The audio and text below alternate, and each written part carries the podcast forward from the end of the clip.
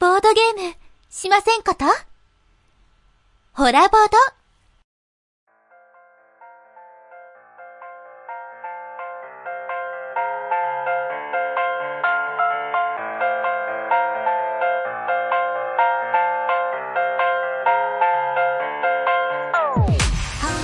はい、始まりました、ホラボド。今回は、久々の、後ろ向きラジオでございます。よいしょバよっわーくだっしゃいックダッシュはい、ということで、今回もこの方です。どうぞはい、えー、今しがた階段で転んでちょっと漏らした田辺です。いや、転げた のなんか遅刻してるなと思っいたやー、すいら。ません、本当に。え、収録間はい、に合ってないって怪我してるってことですかあー、ちょっと今、すね真っ青っ すね。常真っ青。え、それなんかコロコロ堂の新しいギャグみたいなことやめてください。あ、やめてくださいってなんですか転げ落ちるコただロコロでさえ堂ただでさ。え最近、あのーコロコロコミックがボードゲームに侵食してるせいで、あーのそうですうちコロコロどうかコロコロコミックか分からんようになってきてるんで、ちょっとやめてください。紛らわしいですね、確かにね。紛らわしいんでねはい、まあそんな田辺さんでございます。よろしくお願いします。はい、よろしくお願いします。はいお。願いしまそしてこの方。す。はい。ジェイジェイカフェ横浜店、スタッフのあられです。あれえーさあ、あれ、イカさんじゃないイカさんじゃないじゃん。あられちゃんやそう、急遽、なんか、もみさんに、あられにしか頼めないことがあるんだよ。いやいや、そんな。 殿下の宝刀あられに。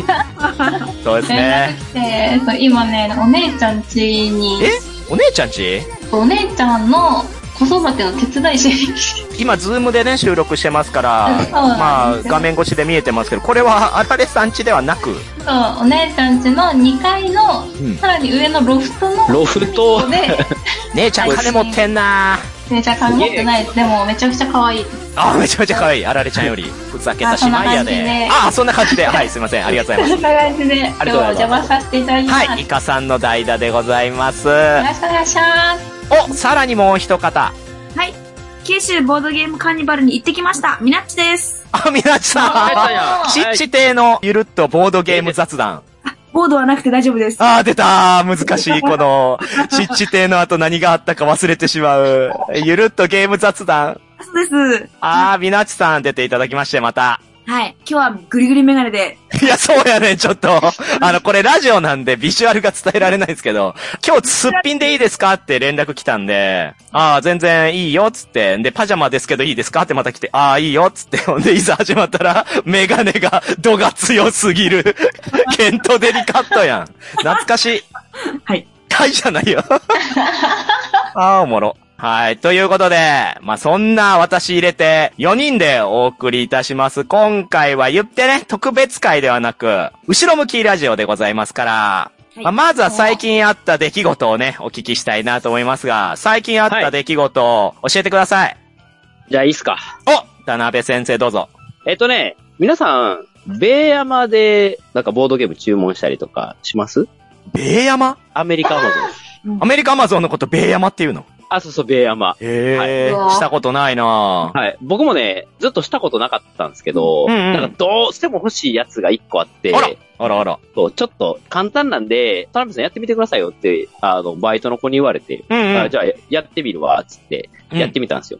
ほで、本当に結構簡単で、う。うん。アメリカアマゾンのとこ行って、アカウント登録して、で、住所のフォーマットだけ、その2本のやつとちょっと違うんで、そこだけ注意しながら、で、えー、振り込む方法を書いて、でもうそれで登録いけるんで、もうあとは普通に注文するだけうん、はいはいはい。なんですけど、で、1個注文したんですよ。この間、もみさんも遊んでもらったあの、ザッツノットアハットなんですけど、ほうほうほう。あれね、はい。ピンク色のやつ。面白いゲーム。あれそう、あれ、そう、あれめっちゃおもろくて、うん。うん。で、注文して、OK ですって言って、で、すぐ、1週間半ぐらいしたら届くよ、みたいな感じで、ほうほうペほッうて。。なんかその日の夜8時に届くみたいな。えー、早いね、でも、うん一週間で、で。言われて、あ、本当かと思って、うん、で、で、2日ぐらい前にパッて見たら、ずっとステータスが変わらなくて、あれなんかね、一旦 Amazon の集荷場に来ました。うん。で、そこからカリフォルニアの集まるとこに一回行きましほうた。ほう。で、そこからずっと更新ないんですよ。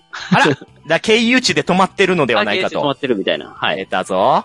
で、え、2日になって、で、うん届くかなと思ったら、えー、なんか、3日から10日の間に届けるよって、は変わってて、うんあ、そうか。まあでも、遅れることあるわなと思って、まあ、おとなしく待ってたんですよ。はい。で、9日になって、おう。。そしたら、明日までに届ける予定ではいるけど、届かんかったら払い戻しするよみたいな感じのステータスになってて ああ、なるほどね。ああ、じゃあまあ、多分届かへんと思うけど、待つかと。うん。で、10日なって。うんで、結局届かなかったんで、うん、届かなかったみたいだから払い戻ししてもいいけど、どうするみたいな風に、うん なステータスになってて。はいはいた。だ、ほっといたらまだ届くかもしれへんみたいな。あーよくわからんステータスになってて。うん。で、考えあぐねた結果、まあ注文キャンセルも一応できるんですけど、うん。頑張ってチャットしようと思って。あらカスタマーセンターみたいなの一応あって、そこで、その、アメリカのアマゾンの、そのスタッフとチャットでやり取りできるみたいな。なるほどね。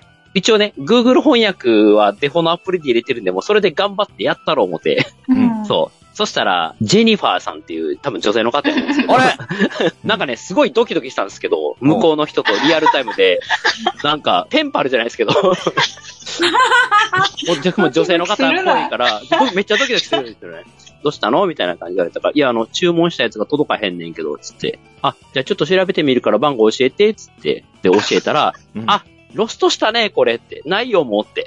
れあらそう、もうそれね、ないって言われて。どうするって。払い戻しできるけど、するって。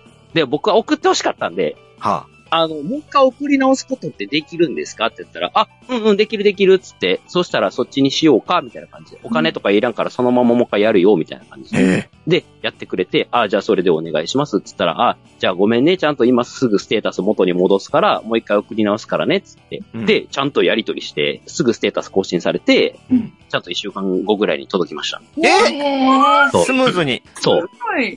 なんかやど、こへやりと、いや、なんかそれ結局それ分からへんかったんですけど、だから多分、どっかでロストした雑まあまあ、あるあるでですよ、こういう案件はね。もう海外から送ってもらうって言ったら、まあ、半分ぐらいの確率でそうなるって思ってないと結構ね、辛いですえよ。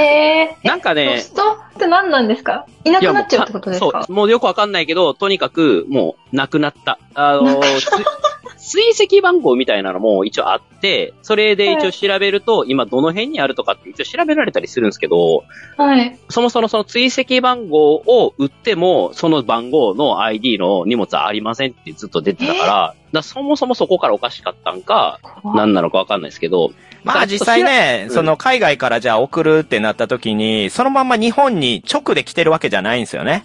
そうそうそうまあ船か飛行機かによっても違いますけど、いろんなとこを経由して、で日本にも来た時にうん降ろすよっていうことになってるんで、それがコンテナがもう別のところで降りたところにそのまま入ってると、もうそのまま誰のものかわからないものがそこに存在するっていう。はい。まあ無事届いたんですけど。あ、でも大きくなり、りました、これで、田辺さんが一つ。そうですよで、これ届くってことは分かったんでこれね、やっぱり40にもなるとですね、もうなかなか自分自身をこう改め直すとかね、成長を促すって難しいわけですけど、ないですね田辺さんはこうやって ね、自分から新しく何でしたっけ、チャットレディでしたっけそれチャットレディです。そうですチャットレディに連絡して、はい。ちょっと無夫婦な感じになったということで、ちょっと嬉しかったですドキドキしちゃったしねね。はい。ちねょっとドキドキしました。なんで、皆さん、あの、ベーアマ意外と簡単なんで、やってみるあ、とそうですね。はい。は。はいい、おすすめです。まあちょっとね、検索するとやり方とかも載ってますうんで、ん。はい、ぜひご利用ください。はい。はい、というね、次、次の方。はい。 お、みなっちさんなんか最近、とあるカーニバルに出てたらしいじゃないですか。行ってきましたよ、ほんと。 お、九州ボードゲームカーニバル in 敗戦閣。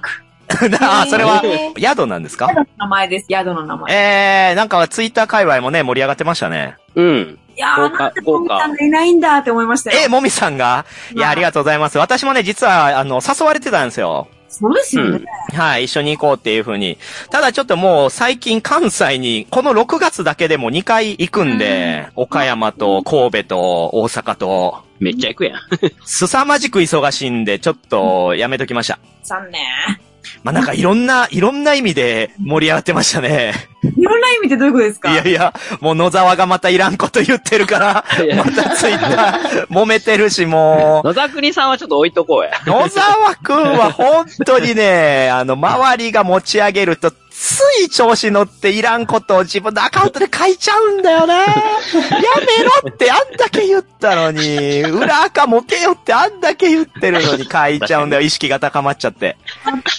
確かにね。でまあでもそれはね、やっぱそれだけみんなの熱気がすごかったという証でもありますから、あれ、泊まり込みのイベントってことでいいんですかあれって。 はい、その通りです。そう、なんかみんなめっちゃ豪勢なご飯食べてるなとかって。ねえめっちゃなんそか、っちのち方ち亭の最新回聞いたら、りにょりさんとみなっちさんがただただお化粧してるだけの収録。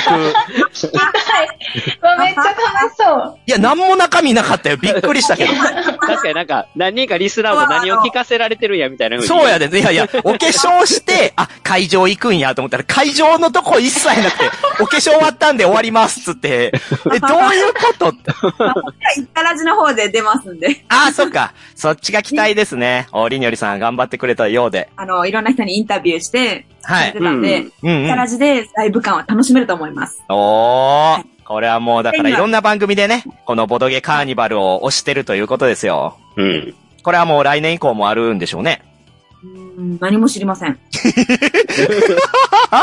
みなっちは、正直だなあったらいいですね、でいいのに。みななんか、みなっちさん的な所感の感じとしては、なんかまた次回もありそうだなとか、みんなの満足度的にはどうだったんですかねご飯がすごい美味しかったです。うんそこからかい。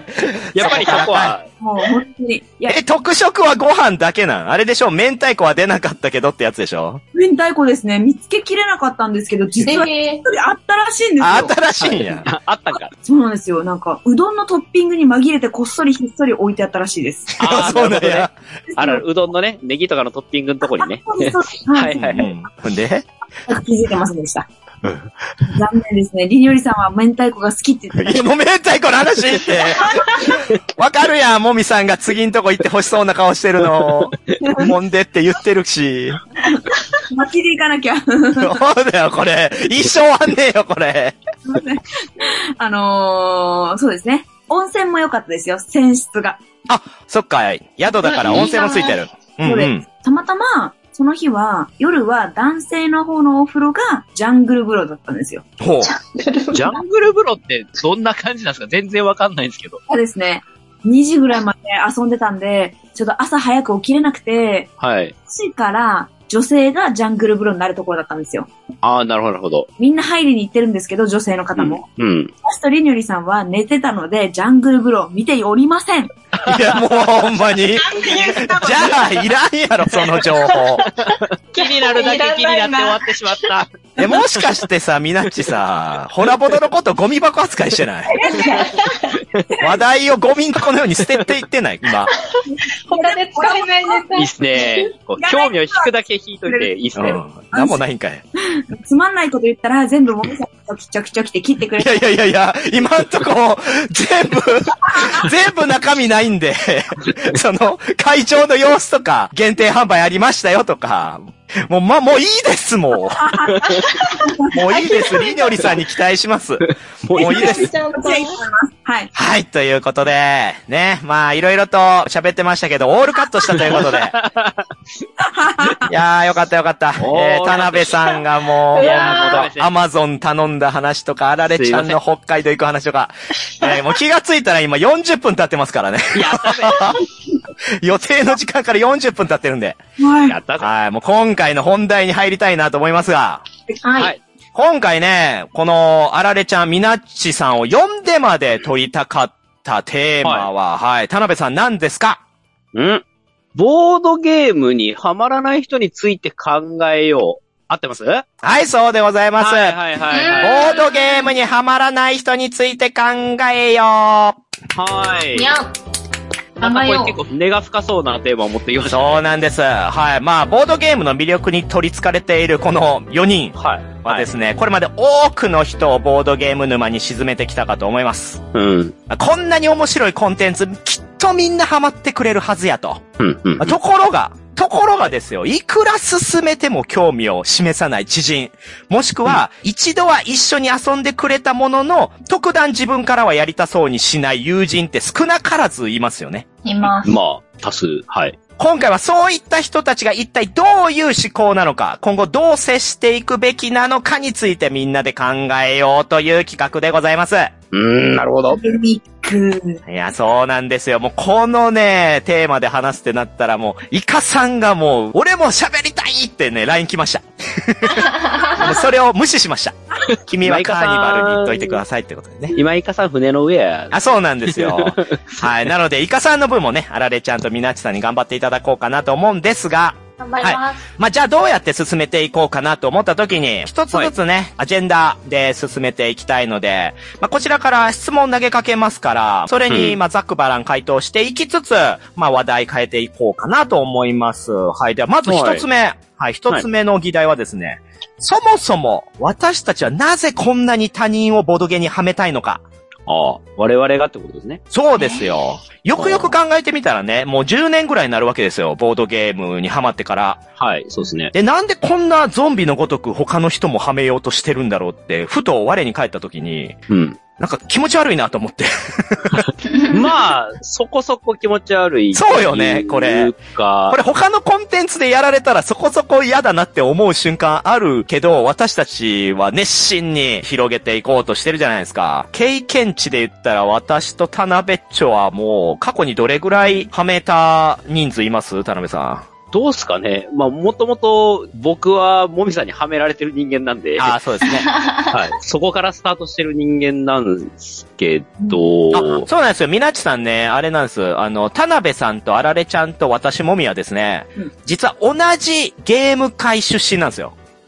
そうそうそうそえっとですね、はい大久保で開催している、コナミさんの、まあ、主催のゲーム会があるんですけど、そちらで私はめられましたし、で、そこに初めて来てくれた田辺さんに私もボードゲーム紹介したし、そこで出会ったのがあられちゃんなんですね。う。うん。懐かしい。懐か しいね。気がつけば年を取りましたけど。そうですね。親が同じだったんですね。あ、まあまあそうですね。まあ親って言ってもその誰かっていうよりはその空間自体がすごいハイソな空間だったんで、そこでまあ酔いしれたというのもありますがうん。で、私ね、過去に、じゃあどれだけの人数、そのボードゲーム初めてですとか、ボードゲームあまり知らないですって人を、ボードゲーム大好きにしてきたかっていうと、まあ改めて数えると、80人は超えてますね。えー、すごい。どうやって統計取ったんそれ。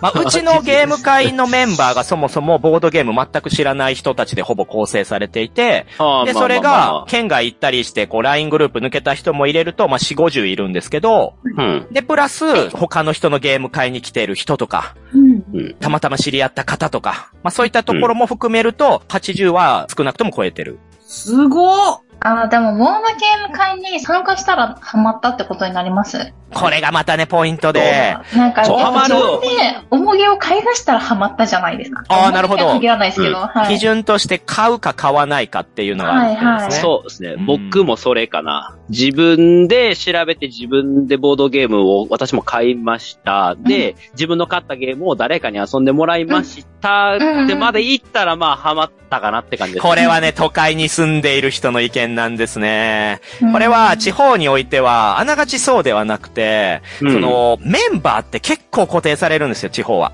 うんまあまあまあまあまあ。、だかららまたあの人おるっていう人たちだらけでゲーム会も自宅会も行われることが多いんで、うん誰かが持っているだろう、もしくは誰かが買ってるから自分は買わないっていうパターンの究極が、一つも買ってないけどハマってる人って結構いるんですあ、よ。まあまあ確かにね。うんうんはいはいはいはい。というのも含めると、まあまいるいある、いろんなパターンあるなとは思いますね。嬉しいポイント。ただね、話を元に戻しますけれども、なぜ他人をボドゲにそんなはめたいのかっていうのを、まあ改めて考えたときに、私まあはそう、ですねうんまあこんな LGBT な時代に言うのもなんですけど、男だけで遊びたくないっていうのが根底にあるん ですよ。わかりますこの気持ち。わかるけど。いやいや、田辺さんの周りなんか綺麗な方々多いじゃないですか。声優業界にしたって、誰にいし やたまっあてそそうですれ、けどまあ。それはね。ではいも、はいうち、いや、うちっていうか、まあ、それこそまた地方の話ですけど、ついつい、男だらけになって、 つついつい老害化していく、これはモリアルに問題です。あまあまあまあまあまあま顔あ。近でう、いや、女性いたら何がええねんって言ったら、やっぱり華やかなんですよね。うん。うん、みんなでワイワイ楽しみたいんで、私は、ある意味、差別なく、みんなでやりたいから、そのあそうね一種に限りたくないという。あそう、あんまりガチガチはしたくないのは僕も正直あるんで、だやっぱり間口広い風にもしたいから、やっぱり確かに女性は必要かなという。そう。うで、ん女性がハマれば、その女性の周りの男性たちも、なぜか興味を示し出すん で、もう芋づる式に釣れるわけですよ。はいはいはいはい。わかりますわかります。まあそういった意味では、やっぱいろんな方をはめて、で、楽しく華やかに遊びたいなと。余生もね、含め、死ぬ手前までボードゲームしたいなという。したい。うん。 なんか、はいその答えってもう絶対一択だなって思ってたんですけど、うん。全然違うことをもみさんが言ってびっくりえー、何一択って何ボードゲームって一人で遊べるものって少ないわけですよ。うんうんあうあ、んまあまあね。仲間がいないと遊べないじゃないですか。うんうん。そうですね。仲間を少しでも増やすために広めたい。確かに、あの、同じゲームを同じメンバーでやり続けるのも結構苦しい瞬間あるから、同じゲームでもいろんな人とやってみるっていうのもね、やっぱ、ボードゲームの楽しみ方だと思うんで、はいそうですねやっぱりそれもありますね。大きいです、うん大きいです。だからまさかの華やかさっていう話で、えいや、だってさ、まあ、さっきも言いましたけど、あられちゃんと田辺さんと一緒に行っていた、その大久保のボードゲーム会って、もう、あの、まあ、あんま言うとあれなんですけど、芸能人の方もたまに来られるような場所なんですね。うえん。で、雑誌とかいろんなものに載ってる界隈の人たちも来るんですよ。有名な声優の方とか、まあ俳優の方とか、そういうところと一緒に、そんなゴキブリポーカーと か、ドクロとバラなんかやった日にゃ、もう、あーやもう、あ、あーってなりましたわ。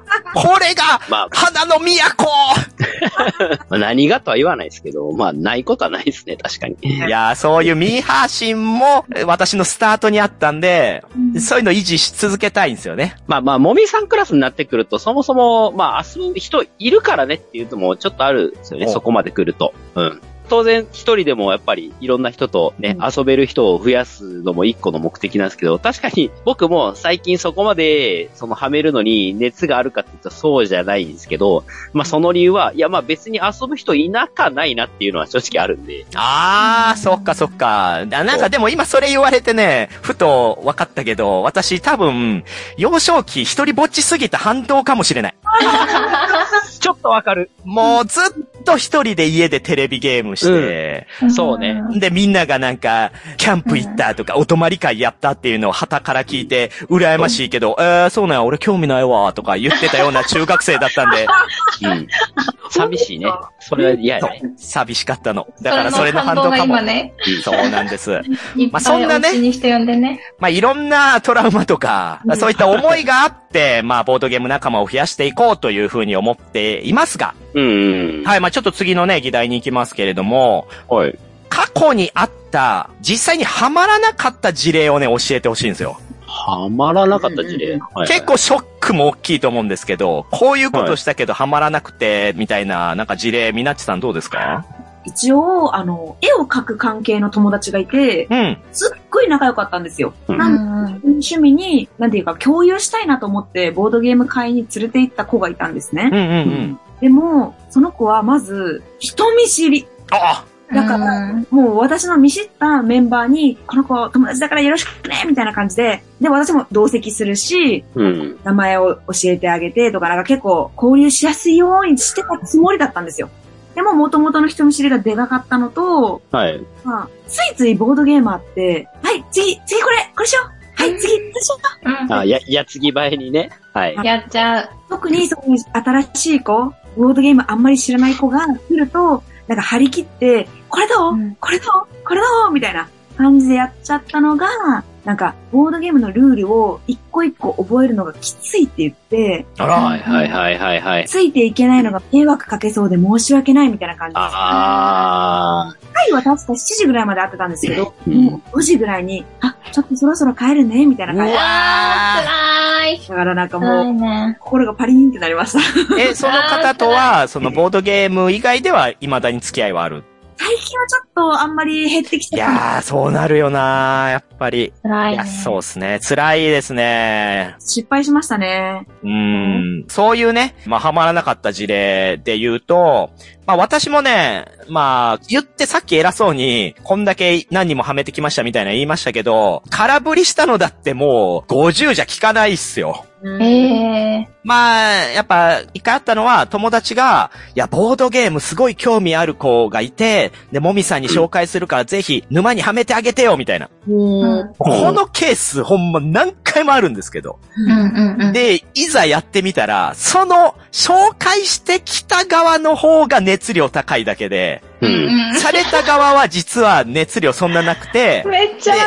る。私が、まあ、頑張っていろいろとね、その、王道なゲーム、本当はその日別のゲームしたかったけど、でもきっとハマってくれるだろうと思って、王道なゲームをいくつか紹介して、うんけど、まあ、それから見たことないみたいな。だかああ、わかる。らそこはもう期待しないようにしてますけどね、あんまりね。うんうんうんともみさんに、うちの友達をはめてくれっていう人の気持ちもわかります。あ、本当ですよその人と。仲良くて、はい自分の趣味を共有したいけど、自分の力じゃ及ばんから、もみさん手伝って、みたいな、手伝って意識高めようぜ、みたいな感 じなんですよないや、それで言ったらね、この、つい先週、田辺さんのゲーム会行ったんですよ、ボドカツっていう。うんはいコロコロ堂のやつ。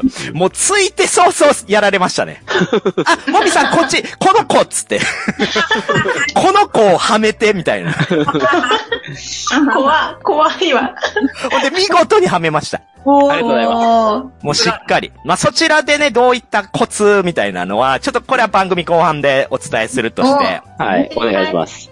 はい。まあ、じゃあちょっと次の話題、というか今回のメインのところに入っていきたいなとは思うんですが、はい。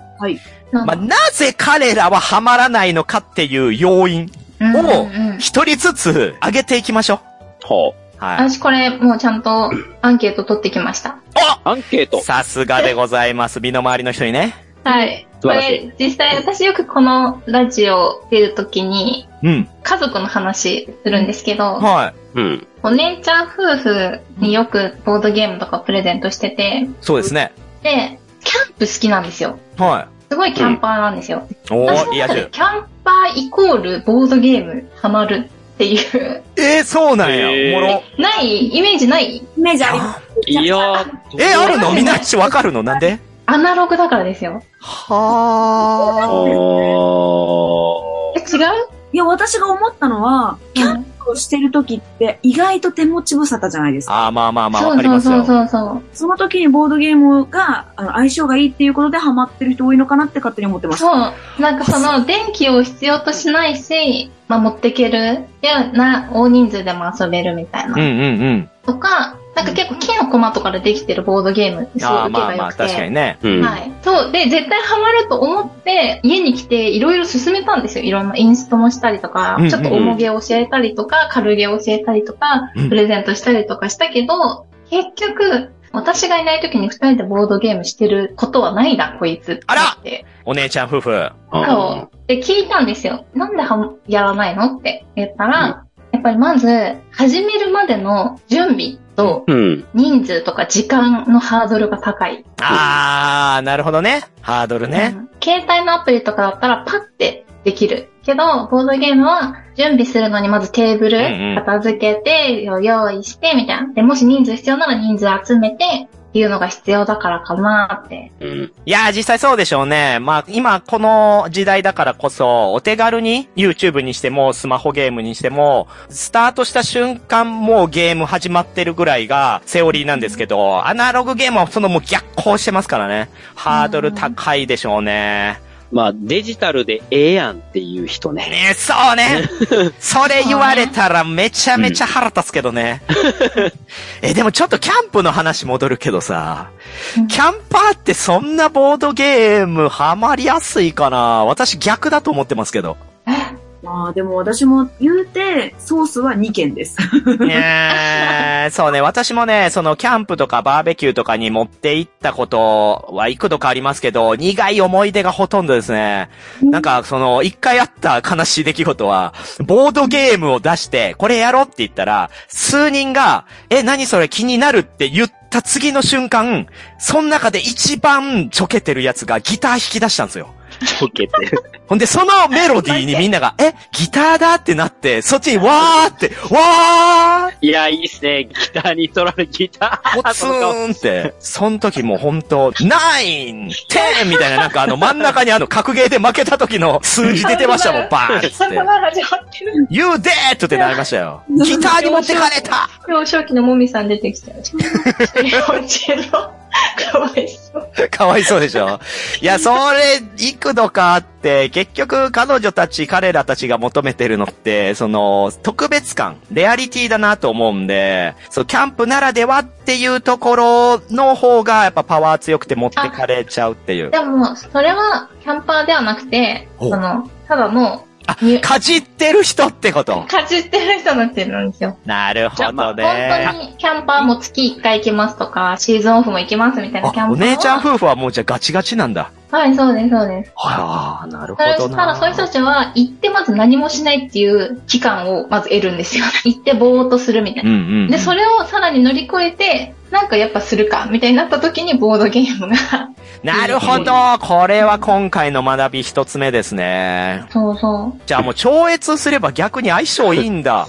う。おもろ。いいでもまあ、煩わしさっていう点で行くんであれば、多分合うと思うんですけど、でもね、根底を考えてほしいんですけど、うん。多分ね、キャンプってアウトドアじゃないですか。はうんボードゲームって、どっちかっつうとインドアじゃねって僕思ってるんで、そう、そうわかります。だから、そうなってくると、そもそも趣味のアクティビティとしては、そんなに相入れるもんなのかなっていうのはちょっと思いましたね。だって、外のアクティビティって、だから、キャンプじゃなかったら、釣りとか、サイクリングとか、まい。たいやだはスからもうポーツやりきったんでしょ。もうそういうの全部通ったんでしょ。だからその上での趣味の上塗りみたいなってことだから。いや、あるやん。なんかさ、結局コンビニで買って帰ればいいコーラをさ、なんか居酒屋行って頼んでたりするやん。もうなんでここでこんな高い金出して、しかもほとんど氷やのに。うっていうのと一緒で、もういろいろ巡った結果、あれ家でやれること、キャンプ場でやるのっそうそうて、そうそう。レアリティ高くないって気づいたんじゃないですかそうそうそん。プラスの付加価値でってこといやー、すごい。う。人間やなんわ。か外で、うん外で引きこもるみたいな。はーいやー、やばいな。外で引きこもるってすごいことですね。そうそうなるほど。まあ、じゃあちょっとね、次行きますか。まあ、じゃあ、田辺さんなんか、ハマらない要因提案してください。えー、そうですね。いろいろあるんすけど、うんちょっとね、昨日もう全然違うボードゲーム会に誘われて行ったんですけど、そこって、どっちかっていうそのボードゲームが好きな人っていうよりかは、なんか謎解きとか、ああ、 はいはいはい。うん人狼とか、あとうんマダミスとかめっちゃやるみたいな。あらら。うんうん。なんかね、そういう人が割と多かった回だったんですけど、まあ話聞いてると、ゲームがどうのこうのっていうよりは、やっぱり誰々と行って、これがおもろかったとか、うなん。んかどっちかっていうと人と行っておもろかったみたいな話。はあ、人依存であるというのがハマらない要因ではないかということですね。そうそうそうそう。うん。だから本当にあーボードゲームにハマるかどうかって、やっぱりゲームのシステムに感動できる、やっぱり多少は選ばれし人間んーは、じゃないのかなっていうふうには、ちょっとなんかね、あ、それで言うそういうと、ところが私もね、まあ、この後言おうと思ってましたけど、そのうんハマらない要因で、まず言いたかったことが、そのうん男目当て、女目当て。 これまあ、あれ、もみさんもさっきそんな同じようなこと言わなかったっけそうっねていうところあるんですけど、まあそうね私の場合はゲームを盛り上げるためにいろんな方々に来てほしいって意味でうのん異性だったんですけど、うんそうではなく、スタートの時点で出会いを求めている方っていうのは基本的にはまらない。だから、うん人依存でスタートすると、人に期待してしまうんで、ゲームに対しての期待値なんかは見てないっていうことですね。うん。うんまあ、誘えや来るっちゃ来るけど、んそう、そういう人ってね、え、誰くんのって聞いてくるそパうタそーうンそうね。そう。あこれはね、ほんとね、辛いよ。来るんやったら高見に何回も言われたことあるけどね。え、で、誰くん のそう、あいつもね、なんかね、もう平然と遊んだらおもろいって言うけど、いやもう俺全然遊ばへん時遊ばへんからとかって言って。いや、そうやね。彼を口説くときは、だいたい、あられちゃん来るよって言ったら、あの、あられちゃん来るのルーぐらいのところで行くってきますから行ね。く。あられちゃん来る行く。あ。いかない。もしくは、アグリコラハマりそうな人来るよって言ったら、え、じゃあ行くって。あーいいですね。そう、まあ彼はまあまあ、そのボードゲーマーの中でもかなりその人依存なところではあるんですけど、うんうんまあそれが悪ではないとは思うものの、やっぱりその、うんハマらない人の多いケースはそういう人を求めてっていうところはあるでしょうね。うんありますね。うん。まあ、単純にそれが好きかどうかもあると思うんですけどね。だから僕がその界隈とご飯行ってて、まあでも僕も謎解きまだミスそこまでハマってないから、あんま言えへんなと思って。ああ、確かに田辺さん、まだミス全然やらないですもんね。一応やった上で、僕はまあそこまでではないかなって思ってしまってる人間なんで、まあ逆説的に、私は謎解きまだミスはやるけれども、ボードゲームは別にそこまでかなっていう人もまで言うと、えー別のコンテンツにハマっているというケースですね。あ、あそうそうそう。ただ僕も極端な話、結局ボードゲームに帰結してるのって、他のコンテンツに割いてる時間ないっていうのがちょっと一個あるんで、うんうんうん。そう、そっちの方に時間割いてたら正直、時間のリソース足りなさすぎてもう無理ってやってるんで、うんだし僕はもう、ボードゲームカフェで働いている以上、どうしてもそっちにもリソース割かないといけないんで、なんか必然的にもう自分からそうしちゃってるってとこも実はあるんですああ、そのケースでね、面白いというか、うちの職場の人あるあるなんですけど、よ。もみさんと遊んだボードゲーム面白かったってね、言ってくれるんですよ。うん絶対に。うん絶対なんせ私先輩や し。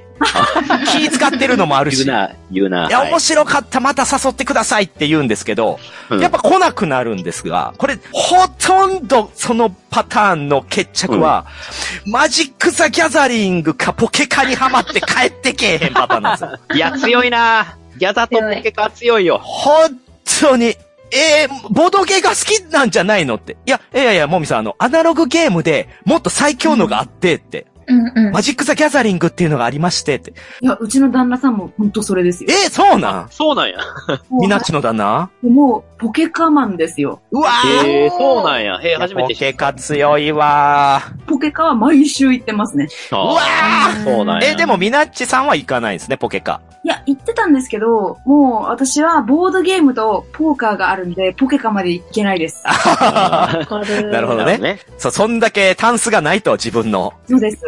わかりますよ。特に TCG は集め出したらお金もかかるし、時間もかかるし、あと無限にね、デッキなんか構築できちゃうんで、で、ルールも覚えなくてもいいですからね。うんそうなると、まあ、帰ってこなくなる理由もわかりますけど、うーん、という、まあ別のものにはまった結果っていうのはあるでしょうね。まあまあまあ、これはもう止めらんないんじゃないですか、これは。うーん。どうすまあか。まあ、そうですね。うんあうのんコンテンツ自体が衰退しない限りは、さすがにこっちにっていうのは難しそうな気がしますね。うん。うん。はい。じゃあ、みなちさんどうですかねハマらない要因何かあげれますか考えてきたんですけど、結構同じで、うん。結局、そのゲームの本体に魅力を感じないと、本質の面白さに気づけないとハマらない。うん。私が連れてきた、さっき言った、あの、途中で帰っちゃったこの話になると、はい。人見知りだし、ゲームのルールを覚えなきゃいけないし、っていう、そっちに集中しちゃって、ゲームの内容に集中してないと思うんですよ。あー、なるほまあそど。うねそこでね、一つ提唱したいのが、ステップアップ幻想っていうのがありまして。あ、出た出た。 ちょっと話題になりましたけどね。はい、これ、以前のホラボドで、田中間さんと池田哲也さんなどに出ていただいた時に、まあ、もみさんの言うステップアップ、例えば、お化けキャッチやって、ドメもやって、次ちょっと中流級やって、みたいな、うんそういうステップアップなんかしてても、人はハマらないんじゃないかと。うん。まあ、そう提唱する田中間さんの、まあ、ステップアップ幻想なんですけど、まあ、その時は、いやいや、そんなん初心者の人がいきなり中流級とか重量級やって、ハマるわけないやんって私は思ってたんですが、最近ね、ちょっとその考えを改めまして、うんうんうんはいはいうん同じ日の中で中量級までいけないと、基本入らないなっていうのは実感で分かってきたんですよ。なるほどねはいはいだから私無理してでも、結構そのゲーム性の濃いものを突っ込むんですよ、初心者に。うん。ああ、めっちゃ確いいとか思にいますね。の、あられちゃん。んうなずいてますね。いや、もうほんとその通りで、なんかジェリカフェに来る、まあちょっとカップルには勧めにくいんですけど、うんなんか4人の大学生の方とかは、結構初めに重いのをインスト頑張ってくださいって言って、 頑張ってこれだけ聞いてくださいって言って、聞いてもらったら、もうその後は、すっごい楽しそうに、わ、なんだこれめっちゃおもろくねっいやーて言いながわら、かる、わかる、わかる。やってくれるんですよ。考えることが楽しいってうん。やってくれるので。で、その人たちは絶対また違うゲーム、ちょっと重い目のやつもやりたがる。いや、そうですね。そのゲームの本質に気づくっていうのは、やっぱり、しその軽ゲームももちろん魅力的なんですけど、もっと深いもので始めて、あ、ゲームだなって思うんですよね。その、遊戯だなとか、レクリエーションだなみたいな範疇から超えるっていうのが、ボードゲームの本質かなと思うので、うんそこに触れるっていうのはやっぱり中量級以上になってくるなとは思います。そうっすね、中。確かにうん。中量級まで触ってもらって、うわ、なんだこれってっていう風に気づいてもらうまでが、ちょっと一個のセットはあるかいや、な。とはいえね、ジェリカフェに来るっていうお客さんは言って多少の覚悟はあるはずなんですよね。さすがに自分から来てるから。でも、みなっちさんのさっきのケースは、言って自分から紹介するよっていう流れに近いんで、そこインスト長いけど我慢してねっていう勇気は ね、難しいですよね。ただ別の話なんですけど、うん。初めてボードゲーム会、オープン会に来ましたっていう方で、家族で遊ぶために所有したりされてた方だったんですよ。ほゲームをしたことあるっていう感じの方だったんですけど、初のオープン会でガイアプロジェクトの卓に入れら れて、あう。ガイアはきついだ。って思うじゃないですか。あーわすごい心配してたから、そっからドハマりして、あ、ほんと。あおおー。ー。適正あった。これはでもたまたまだな。ガイアはさすがに行き過ぎだけ ど。まあまあまあ、よかったですげね、えな素養があって。いや、重さ4超えだよ。うーん だまあ確かにステップアップ幻想ってあるんだなって思いますね。うんまあとはいえ無理させるかどうかっていうのはその人への思いやりとか、そうまあ自分との人間関係、信頼関係もあるんで、はい。まあ何でもかんでもうまくいくわけではないですけど、うん。はい。まあ、あとですね、私がまだいくつかね、ハマらない要因考えてきたんで、それちょっとお伝えさせていただくと、はいはい。お金がかかりすぎる。あー、それ僕もちょっと書きました。ゲーム高いから、やっぱり。私たちね、ちょっと麻痺してるけどね、普通3000円の小箱ゲームなんか、一般の人からしたら3000円出すのなんか、もうとんでもない大金ですよ。 うんうん。ボブ辞典のこといくらって言ったと思いますえ私がボブ辞典を妹にさせて、まあ家族でやったんですよ。で、は1いうん。 0円ぐらいって言ったその、ほにゃらら円いくらだと思ああ、向こうがね、ああ、え、400円とかですかうすごいです。ああ、正解しちゃった。正解しちゃった。ワンポイント。いやいやいやいやいや、400円でこんな面白いゲーム買えるわけねえやんって思って。あー、それあるわ。そういうコーナーがちっちゃいから安いだろうとかね。うんすげえな紙だから安いだろうとかね。今のスゴロクやなんじゃもんじゃガチャのちっちゃいやつ、あれが1回400円ですよ。うわ これね、ちょっと話ずれちゃうかもしれないですけど、今その、世の中の人、特に日本は、あの、いろんなものが溢れてるんで、ものの本当の値段っていうところを、見た目とか、他のものでしかジャッジしないんですよ。だからそれうんまをあまあ作まあまあるためのコストって、正確に考えてる人ってほとんどいないので、ものの価値っていうのを理解して買ってる人ってほとんどいないですよね。それはデジタルゲームにしたってそうじゃないですか。あんなん一本作るのに今数十億かかってるのザラなのに、それを4800円とか5800円とかで買って当然って思ってるわけですよ。そうっすね。だからメーカー側とか、そういった、まあ、企業側の苦労とか、工夫みたいなところはジャッジしてないから、やっぱり他のと比べて、ああ、なんかコンビニで売ってるお菓子と似てるし、ボブ自体も400円じゃないみたいなことなんでしょうね。うん。ゲームデザインに対してのコストとか、そういうのは全く考えないんでしょう。最うん近、100均でボードゲームとか売られちゃってるんで。ああ、もうあれ、まあまあいいことですよ。広めるという意味で。拡散するっていう意味ではもう最高にいいことなんですけど。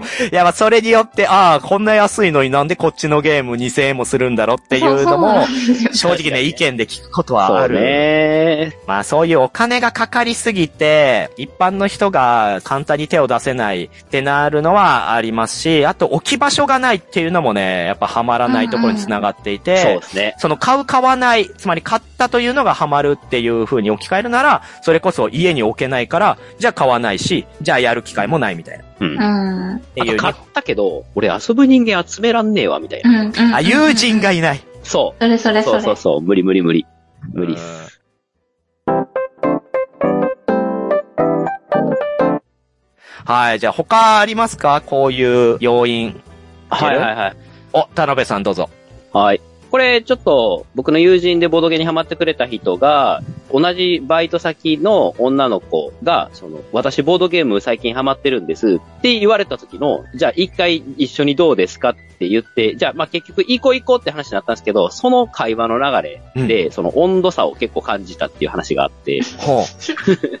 なんかね、賢い人が遊ぶイメージがあるからへ、ー私でいいんですかみたいな。初っめててい聞いうた。、そうそうそう。なんか、そもそもそんなに遊びで頭使うって、私越したことないから、頭使って遊ぶのって、私みたいな人が行って大丈夫なんですかみたいな。いやー、もう、それ、何万回も聞くよ ね。もう、出た出たって思っちゃいますよ、それ言われるたびに。これ何なんですかね偏見じゃないですけど、このイメージっていうのあー、なるほほどね。頭悪いがどうのこうのじゃなくて、なぜ、そそんな頭のいいものと思ってるかということですよね。賢い人が遊ぶ知的ゲームでしょ。いや、それはね、やっぱあれですよ。そうやって距離取ってるだけなんですよ。あと、謙遜ね。日本人特有の。ああと、まあ、もう一個、これね、僕も結構聞いてびっくりした、あの、意見があったんですけど、子供っぽい遊びだけど、あーまだそういうのやってんのみたいな。そんなやついんのやばそうそれおもろえ、めっちゃおもろいやん、それそ。うだから、そのね、本当にマジで人生ゲームえ、誰 ?60 歳とか70歳の人 と。は、全然、全然、全然、あの、20代の子って言ってま20代の子でしたそう。黒ひげ危機一発みたいな。だからおもちゃでしょみたいな。だから子供騙しの遊びをやってるんですかみたいな。いや、これ私は第2秒だと思いますよ、それ。第2秒。第2秒。だからなんか、そう思ってないけど、ちょっとそういう風に言いたくなってる20代の悪い癖じゃないですか知った顔しますでやも、ん。これ、私も聞いたことありますよ。えー、おもちゃなのにやってんのみたいな。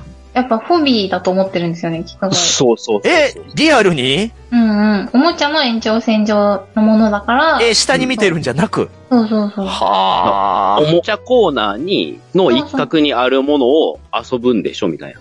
ええ鼻で笑っちゃうわね。いや、わかりますよ。な8年前とか、その10年前とかだったら、ああ、そっか知らないんだねっていう話するけど、うん。今これだけメディアで取り上げて、コンビニの雑誌でも特集されて、タレントがこんだけやってるのにう、んそう。そんな中でそう思ってるんだったら、よっぽど世間の情報から遅れてるんじゃないかな。わかんないですよ。なんか普段どういう遊びをしてるのかをそこまで聞いてないんでわかんないですけど。なるほど。逆に、普段めっちゃ大人な遊びしてるとか。なるほど。バーに行って、一人隅っこの方で飲んで、 で、来た新たなお客さんと、え、今日、どっから来たんですかみたいなの毎日やってるような人ですか私の嫌いなやつですかはぁ。いや、これね、私もね、一つ提唱したいのは、オタクのやるものだと決めつけている人っていうのがあありまししてあ。、なんかその話もちょっとしてましたね。そう今言ったのはちょっと子供っぽいっていう言葉を使ってますけど、まあちょっとね、うん表裏一体かなと思うのは、ちょっとやっぱその、オタクだとか、フリークだとか、ギークがやるものでしょ、うん、俺たちには向いてないよ、みたいな、もう最初っからその自分を、非オタクであるとアピールしたいっていう人え。でそういう自尊心持ってる人って少なからずやっぱいいるんですよ。うんうん。で、その界隈の人たちのビジュアルとかで判断するんですね、そういう方々ってね。あ遊んでる人たあち、ーなんかオタクっぽい見た目とか、メガネ多いねとかう、ん。なんかそういうところの思考がまだね、この時代に合ってなくて持ってる方は、少しやっぱハードルが高いので、そうそうはまらないですね。まあ実際いると思います。まあそういうところをね、打ち砕きたいと思わないですけどね、私はね。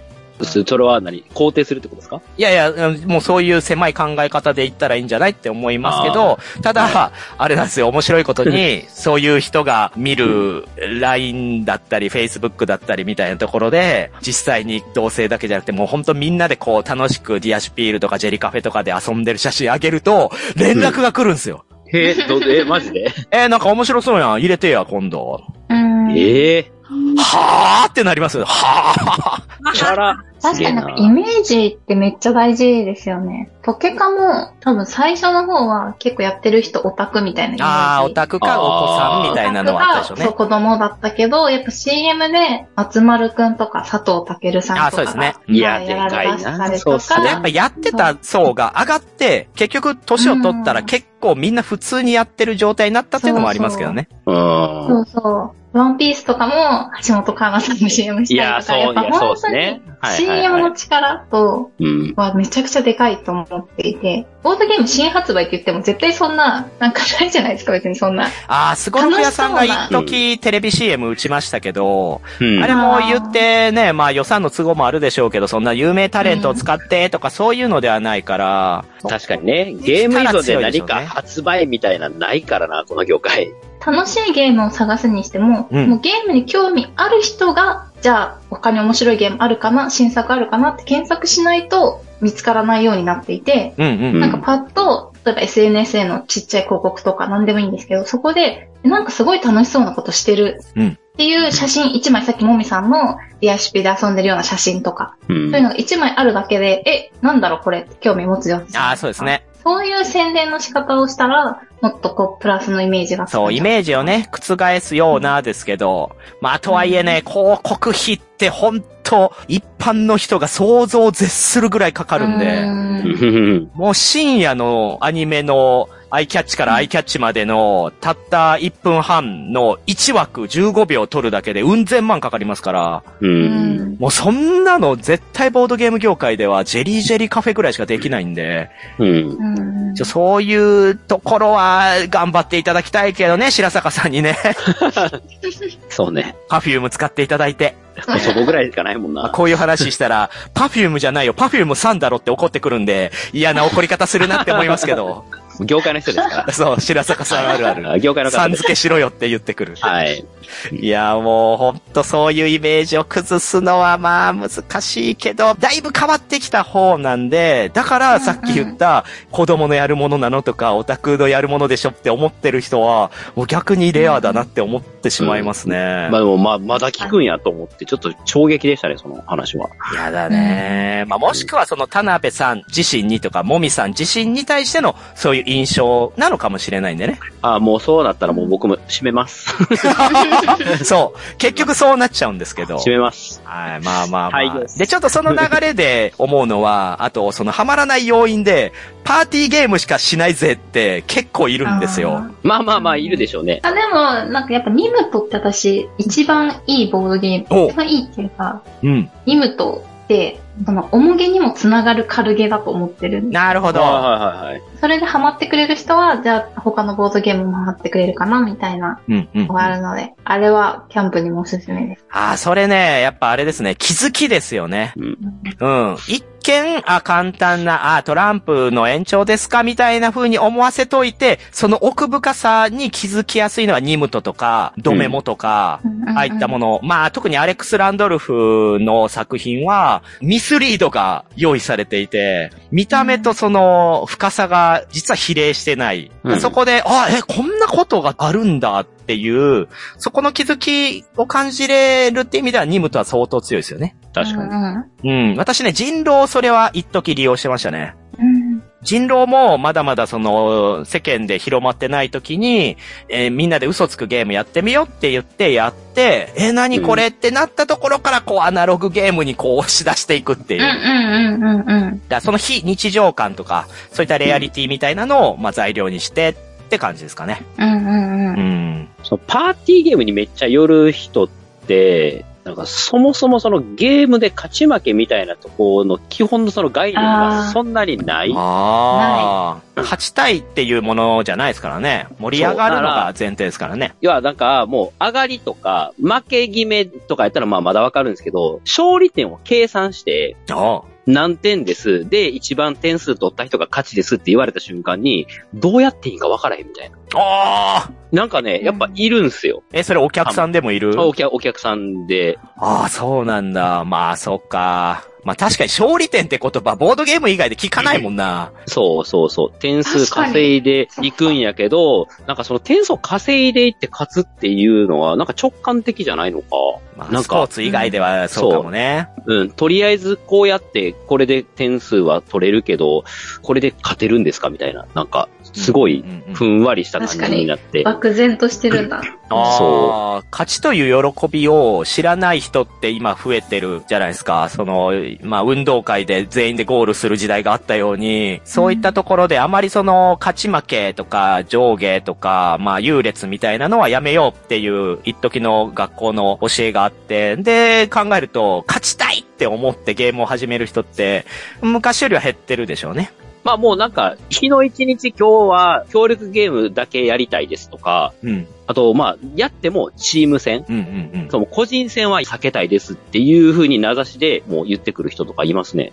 ああ、なんかまあ、時代の流れなんだろうな。そうそうそうそうそう。あこれまあそうか私たちも平成時代なんであれですけど、昭和の人と遊ぶとね、私もびっくりすることありますよ。もう最近その年上の方と遊ぶ機会ありましたけど、うんなんとしてでも勝とうとするんで、へー本当に平気で盛り下がるような手も打つんですよ。盛り下がるようになってだから負けてるやつをとことん任して、自分が勝つみたいな。で、これはもうその、サラリーマン、昔のサラリーマンである、上に行きたいだろ、お前ら、みたいな、 上昇志向ってことそう、それの賜物なんで、 あ、これはもう、そういうジェネレーションギャップかもなとは思いますよ。あうん。まあ、どっちが正解とかないですけどね。ーまあでまあまあま言あ。ってしまえば今のボードゲームのトレンドで言うと、どっちも楽しめるようにしようっていうのが、まあ、世界的に見られるから、だいぶ幅広くはなってますけど、うんただやっぱりその勝つことの喜びを知らないと、次のゲームやってみたいには繋がらないのは確かにあるとは思うんで、うんパーティー勢っていうのは入らないのはやっぱその瞬間で終わってるからでしょうね。ああ、うん。なので、ちょっと最近の一個ハードルなんですよね、これ。そういう層あが。るからサな。マるじゃないけど、ゲーム性として楽しんでもらえるやつってじゃあ何なんかな、みたいな。ちょっとま課あ、題いなんくですつかあると思いますけどね。う。うんはい。はい。まあ、そんなね、ハマらない人たちのことがなんとなく見えてきたところで、うんじゃあそういった方をはめるための方法とか、もしくはこういったゲームではめれたよっていうのがあれば、まあ教えてほしいんですけど、さっきのあられちゃんの任務と、なんかはまあその代表かなとは思いますが、ちょっと私の持ってるコツとして、ああ、の聞きたい聞きたい。それこそ先週の田辺さんの回ではめたコツは、うん。とにかくその人のいいところを見つけて、鬱陶しいぐらい褒めます。うん。あのね、大事。大事ですね。 はい。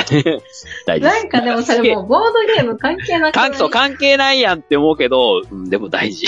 皆さんやっぱね、謙遜するんですよ、褒めると。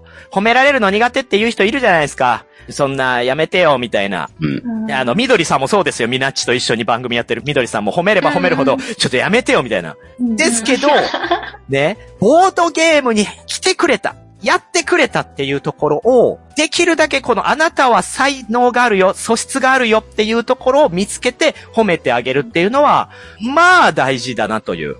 だから、田辺さんのところに来ていた、その方はメイクアップの仕事をされてる方だったんですけど、もうボードゲーム初めてしますっていうことで、私と一緒にやったんですけど、うん。まあ、素晴らしい手を打つんですよ。あ、そんなとこ思い浮かぶんやとか、初めての割にはその手打つってすごい度胸だなとか、うっんうん。ていうところ、いや、なかなかその手打てませんよっていうのを、やっぱ一つ一つ褒めますし、気づいてもらおうとしますうね。んうんうんうんうん。で、最初は、嬉しいいや、いいです、いや、いや、そんな、みたいになってたけど、最終的には、あ、そうですか、私って結構じゃあ、こういうの、できるんだ、ちょっと自分でも驚きましたって言 って、洗脳完了ってなりました。洗脳やん。洗脳って言ってるじゃん。いや、実際その方はすごかったです。うん。いや、そういった、ちゃんとね、初めての人だからって人見知りせず、うん褒めてあげたいときは褒めるっていう勇気を持つのは、やっぱり、インストする側の大事なポイントかなと。まあまあ、実際ゲームとしても、そっちの方が盛り上がりますからね。絶対そうです。なんかその、教えたがり腕組みおじさんは、悪いとこばっかりを指摘して、いあやー、そうそうそう。あるあるその手はどうかなみたいな。そう、それやめといた方がいいよっ てあ。みなっちさんがなんか、めちゃめちゃ喋ってるけど、全然声が入ってないけど、何ですか、みなっちさ ん。いや、教えたがり腕組みおじさんって言っただけですよ。面白い、それ、それ言いたかっただけ。なんか、ひたすら、うわーって口パクパクしてるから何言ってんのかなと思ったら、そのワード気に入っただけかい。はい、気に入りました。 まあでもそうですね。ずっと組んでるのね。入れる。いまそすのよ。まあ確かに今、もみさんの、褒めりゃいいみたいな言い方に聞こえたから、え、なんかそれ関係あるのかなと思ったけど、でもやっぱその、できてないことを指摘するより、全然その、できたことうも、駒を置けたことを褒めてほしい。いや、そうですね。みたいな、そう。これはその人のプラスになるのは間違いないんで、もちろんあの、嘘みたいな感じではダメですよ。バカにした感じに聞こえちゃうんで。うんでも、本当に驚いた点は、もうそのまま言ってあげるっていうのがポイントだなと思います。これね、嫌味にならない程度に言うのね、結構ね、さじ加減ありますよね。ここはね、やっぱ慣れと演技力かもしれないですね。うん。まあ、それだけ私はその人に興味を持ってる し、田辺さんもその人に入ってもらいたいと思ってるから、やっぱ注目してるっていうのもあるでしょうから、うんあなたと今後遊びたいですよっていうのをはい、はいそはういいう点で間接的に伝えるんですよ。うんうんうん。また一緒に遊ぼうねって、急に言われるより、あ、あんだけ盛り上がったし、みんなでワイワイできたから当然誘ってくれてるよねっていうのを土台として用意するっていうのは、やっぱそういった会話、コミュニケーションだとは思いますね。うんうんうんめちゃくちゃスムーズなうん。流れになる。うん。と大い事うとこですかね。他なんかありますこう、はめれるコツとか自分なりに。なんみなちさんどうですか普通はないですけど、うん。当てっこはいいですよ。当てっこ。当て当ってっここ、あ、ゲームとしてね、あー当てっこスタートいいんじゃないかということですね。はいはいはい。なんかもう私の周りの友達とか、ボードゲームのボの字もわかんないみたいな感じなんで、うん。びっくりしたのが、チケライロンドンうん。を難しくてわかんなかったって言われたんですよ。あチケライか。確かに初めてでチケライって。いろんなゲームをした中で3ゲーム目ぐらいにしたんですよ。うん。 ー。うん。そんな彼女らが、当てっこ2時間しました。そらまその、私が1個良かったなって思ったのは、ぶっちゃけ2時間当てっこやって飽きてたんですよ、私はあ。。うん。まだノリノリだったんですよ。おなうるほど。ノリノリの気分をそのままにしようと思って2時間いい感じに一緒にやったんですよ。いいや、偉い。い。偉いっす。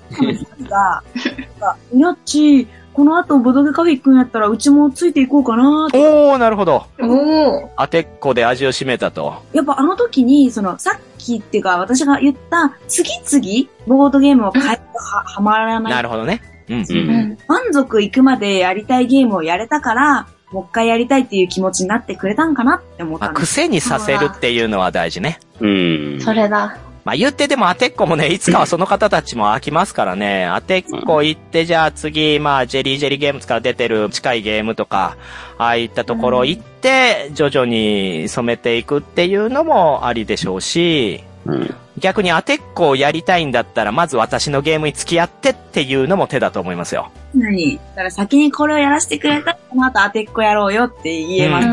う。うんん。うん。ああ、で、あれですね、あのーインスト勝ちしないっていうのも大事かなと私は思いますよ。ああ、まあ、そうですね。ある程度の長さになってくると、それは結構大事かなと思いますね。うん。やっぱハマるっていうのはさっきのその勝利を覚えるっていうのも大事って話があったんで、味を占める。はい。インストして、で、ダブルスコアで勝った日には、もうそら誰もハマらないよっていう。うん。惜しいとこまで行ったなとか、うんいや、勝ったから次また勝てるようにもっといろんな手をね、覚えていきたいとか、まあ、そういった意欲につなげたいんで、うんまあ手を抜くっていうのはまあバレたりするから良くないですけど、ちょっとインストして初めての人がいるときはいつもと違うチャレンジングな手をやるっていう新しい自分なりの試みをすることにして、ちょっとその人たちが勝てるだけの土台を用意してあげるっていうのはやっぱりコツかなとは思いますね。そうですね。うん。なんかびっくりしたのが、何回かボードゲームカフェに連れて行った友達が、一回目の時すごくハマったように感じてたんですよ。ほう。で、2回目連れて行った時に、なあれなんかあんなに前回楽しそうにしてたのに、なんかつまんなそうって思った時があっておうおう。原因が勝ってたからだったんですよ。前回たまたまいろんなゲームで勝ってたから、それが楽しかったみたいで、あー、なるほどね。ああ。で、あまり勝てなかったのがつまらなかったみたいで、う。うんん。うん。そのままあんまり楽しくない日になっちゃったんですよ、その日が。おー、極端やな。極端やけど、まあ、ただ、素質はあるよ。うん。負けん気ってでも私もうん。今言いかけたことそれで、うん勝つことが、まあ、確定して成功体験で楽しいことじゃないですか。うんうんう。ん。でも、負けても、例えばそのゲーム内で気持ちいい瞬間があるゲーム、ほう。コンボが決まるとか、うん。例えうば拡大再生産だったらすごい気持ちよく回ったとか、うんなんか他にも自分だけの戦略がハマったとか。うんうんでも結局2位とか3位にはなったけど、自分の中で、あ、あの瞬間めっちゃ気持ちよかったなっていうのがあったら、負けてても楽しい。だからもう一あ回次は勝ちたいになるんじゃないかなって思う、そうですね。そういうゲームをやってほしい。まあそうですね。そういうのただ、うコわーンボ、えーこれもまたね、素質がいるんだよな。コンボは素特に。質か。強制的にコンボする系っていうのは確かに私もえー使いますね。そういうゲーム。うんうん。だから、ゲーム中必ずコンボが発生するっていうゲームデザインは使いやすい。うん逆にはいはいレスあるかなぐらい、こう自分なりにマジで工夫しないと繋がらないゲームは、ねやっぱハードル高いわな。そうなんかそれで、難しすぎるとうまくいかなくて気持ちいい瞬間もなくなっちゃうので、本当に単純で、こう、気持ちいい瞬間を得られるゲーム。ああ、ファーナスとかじゃないですかそうですね、ファーナスとか、ビンゴのやつ。やつ、ビえどうなんですえーっとね、スーパーメガラッキーボックス。あ、スーパああ、ーはメい。ガラッキーボックスとかうんうんも、あれはパーティー系だけど、もうわかりやすくコンボ。ああ、そうですね。ううんん、あれは気持ちいいっていう瞬間を、勝ち負けではなく気持ちいいっていう成功体験が、うゲームん。内で得られる。じゃあやっぱインタラクションがちょい強めの方がいいのかなとは思いますね。はあ。完全な箱庭って、確かに初心者もやりやすいし、誰も泣かない、誰も怒らないっていう平和な空間は作れるんですけど、そうのん達成感みたいなところにつながるかで言うと若干弱いんで、うん私は初心者の人には、先週なんかはミルフィオリをやりましたね。ええ。うんあれはやってもう、バキバキのインタラクションなん で、マイナスの要素ないからいいっすよね。とりあえず置けあそうばですね何かしら絶対得点にはなるから。ああ、そうですねう。んそれも大事ですね。なんか邪魔されてマイナスを食らうじゃなくて、邪魔されて止まることはあっても、次のプラスで巻き返せるっていううん。ゲームデザインのものはやっぱ活用しやすい。わかうる。んうんまあ、。インタラクション強いゲームはやっぱ誰とやるかがすごく影響あるかなと思ういますん。。ああとどんだけ盛り上げるかね。インタラクションを。うんうんうん。うわ、悔しいって当然こっちも言うし、向こうにも、うんうわー、やられたって言ってほしいし、うでんそれが淡々と過ぎてしまうような強めのインタラクションになってしまうと、それはもう逆効果にはなりますんそうでで、すね諸刃の剣でしょうね。うんうん。うんうん。コンプレットってあるじゃないですか。あ、コンプレッうんト。うんコンプレットってなんか、連続した数字を置けたら、もう一回手番ができるみたいな。はい。はい。はうい。はいん。あれを、なんか、俺って天才っていうインストをしてくれたんですよ。ああ、はい。これをゲーム中に、その、相席した人は初めてゲームカフェに来た人だったんだけど、やっぱ盛り上がって楽しそうにしてました。ああ、わかる。それインストのコツですけど、まあそういうちょっと名前をつけてね、その手を打った瞬間、それを思い出すとか、ああ、あのうん言ってた、成功した時ってこれだ、みたいなキーワードで覚えてもらうっていうのはいいですよね。はいなるほど。やるやる。なるほどね。やってください。あわと、かりまあすの、ちょっと汚いけど、いや、これ、マジでなかなか出てこない手なんだけど、これ打てたら、やっぱすごいんすよねって、あ、先に言っといて、意外と打てる手を、ずるちょっと騙し打ちだけど、え、わーやれてるすごいえ、マジでみたいな。だからミルフィオリなんかも、え、20点取ってるえーえーあここでさらに20点取ってるうわー、強めーっとか。ちゃわかる。うーん。学んだ。学びだ。はい、学びですよね。やっぱこの人間と人間が遊ぶというのが当然アナログゲームなので、その人に対しての興味、その人への思いやりっていうのが根底にありますから、それをどう伝えるかだけだと思うんですよ、むしろ。うん。もうそれをあの手この手に変えてるだけで、実はその人に対して興味がないと、はめれないし、その人もはまらない。うんつまりは私たち自身も相手に興味を持って接していきましょうということですよ。うんうんうんはいうん。というのは今回の、まあ、オチかな。綺まあ、麗いにろんない。いろんない。まあ、そして、まあ、苦手な方、いらっしゃると思います。インスト、はめること、人と遊ぶこと。そんな方はね、あられちゃんがやってるジェリージェリーカフェ横浜とか、田辺さんがやってるコロコロ堂とか、そしあてりがとうみございなまちさんが現れる福岡のお店とかね。 あらわ。そういったところに足を運んでいただいて、他力本願にはなりますけど、そういったプロの方々の素晴らしい指導のもとやってもらったら、さらにハードルは低くなるとは思いますから、ぜひうん、行ってみてほしいなと思います。はい。もう何でも聞いてください。聞い。はい。はい、ということで、まあ、長々と気がつけばもう2時間撮ってますから。イェイイェイ。はい、どうでした今回、みなちさもう学びですよ、学び。でも褒める、学び。学びん。いや、そうですね。私、みなちさんにも褒めたいとこいっぱいありますから。ですかいや、もう、だって喋りにしたって、その動きにしたって、もうアイデンティティの塊なんで、みなちさんといたらもうずっと飽きないだろうなと。旦那さんもそういうところがきっとみなちさんを好きなんだろうなって思いますよ。私ですね、高校の友達とかに、一日中一緒にいるときついわって言われたことあまあそういう相性もあるでしょうね。 る。いや、すごいなっていや、愛を持ってだよね、それは。そううね。んそらそうだよ。思います。そして、あられちゃんどうでした今回。いや、学びした。 同じこと。いや、なんか、今回はさ、その、後ろ向きなさ、話だったから、うんう。ん。どうなるんだろうなと思ったけど、なんか結果、あ、なるほどねっていう、そうです、そうでうす。ん大概そうやって一回バックダッシュすることによって自分が日頃気づいていないところから実はポジティブなところに転換できるということなんですね。うんうんうん。考えてるでしょほんまかな有意義でした。ほんまかなって。田辺くんずっと出ててそう思ってないんかい。いや、思ってます、思ってますけど。なんかいろいろ雑念があったから途中。ああ、 そうですね。 そう。雑念は凄まじいですけど、まあ、そこ多分カットしてるんじゃないか な。まあ、私がリア充をめちゃめちゃディスってるところは、あの、カットしてるん で、まそう。うん後ろ向き独特の雑念はめっちゃあったけど。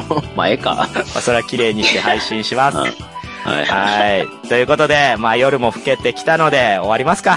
終わりますか終わりましょう。はい。ここまで聞いてくださった皆様ありがとうございました。ありがとうございます。ありがとうござい今回お送りしたのは、友人の結婚式で週末に岡山行かなきゃいけないけど、すごいめんどくさいなって今思ってるもみ。